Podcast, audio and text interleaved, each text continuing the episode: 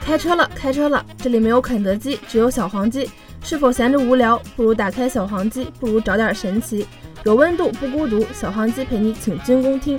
Hi everybody，大家好，您的好友小黄鸡上线了。今天有主播麻瓜的刀和主播南风未起分享热搜上的一些小事儿。我是麻瓜的刀，我是南风未起。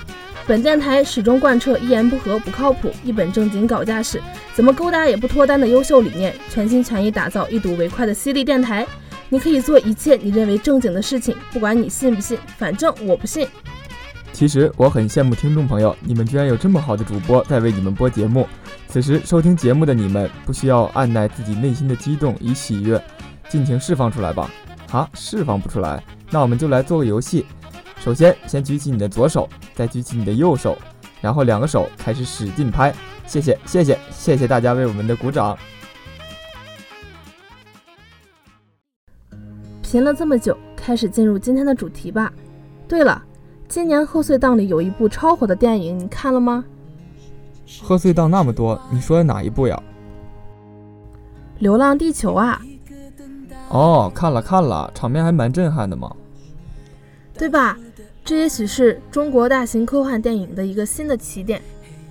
这个电影里啊，有一句经典台词：“世界上最珍贵的东西是钻石，但是比钻石更珍贵的是希望。”是啊，希望是像钻石一样珍贵的东西。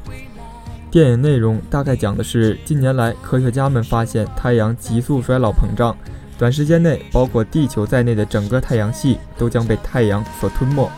为了自救，人类提出了一个名为“流浪地球”的大胆计划，集倾全球之力，在地球表面上建造了上万座发动机和转向发动机，推动地球离开太阳系，用两千五百年的时间奔往另一个栖息之地。虽然故事情节与现实生活稍有不符，但这确实是一个大胆的假想。一方面是中国科幻片的进步，另一面却是众人所说的模仿。但个人认为，无论是进步也好，模仿也罢，在这之前，科幻片的技术一直也不成熟，可以说是刚刚起步。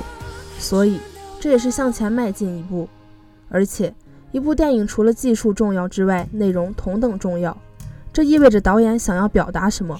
从《流浪地球》中有爱国、亲情、友情以及团结，这是现代社会所缺乏的。导演用了许多逆境重生的段子。也是一种对内容的表达，大部分都是以简单易懂的镜头，直观地表达电影内涵。可以说，这是一部成功的商业片，但不是艺术片。今天的节目真的是前所未有的严肃呀，搞得我还有些不太习惯。严肃吗？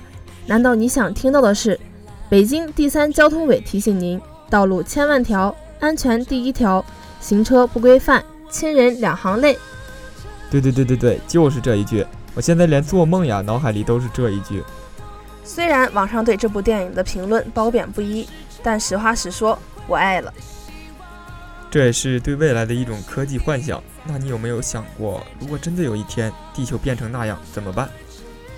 我不太敢想。从影片来看，这的确是地球的一场摧毁性的灾难。能否逆转，或者说还有没有生存下去的希望，都是未知的。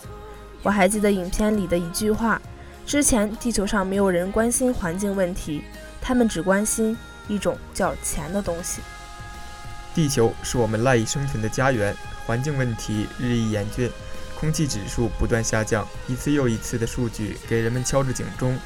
可是人类好像并没有就此收手，渐渐的全部都被利益蒙蔽了眼睛。家都没了，还要钱有什么用？在数亿年之后，也许就没有地球了吧？我们也永久的成为了历史。现在有太多太多的例子，都明明白白的反映了问题。影片也好，纪录片也好，实时报道也罢，都是在说明一个问题：我们要保护我们的家园啊！要从实际行动出发，而不是纸上谈兵，仅凭说说而已。我希望地球永远不流浪。今天的节目到这里就要结束了。如果还有什么好听、好玩、有意思的事情，下期节目继续和大家分享。我们下期再见。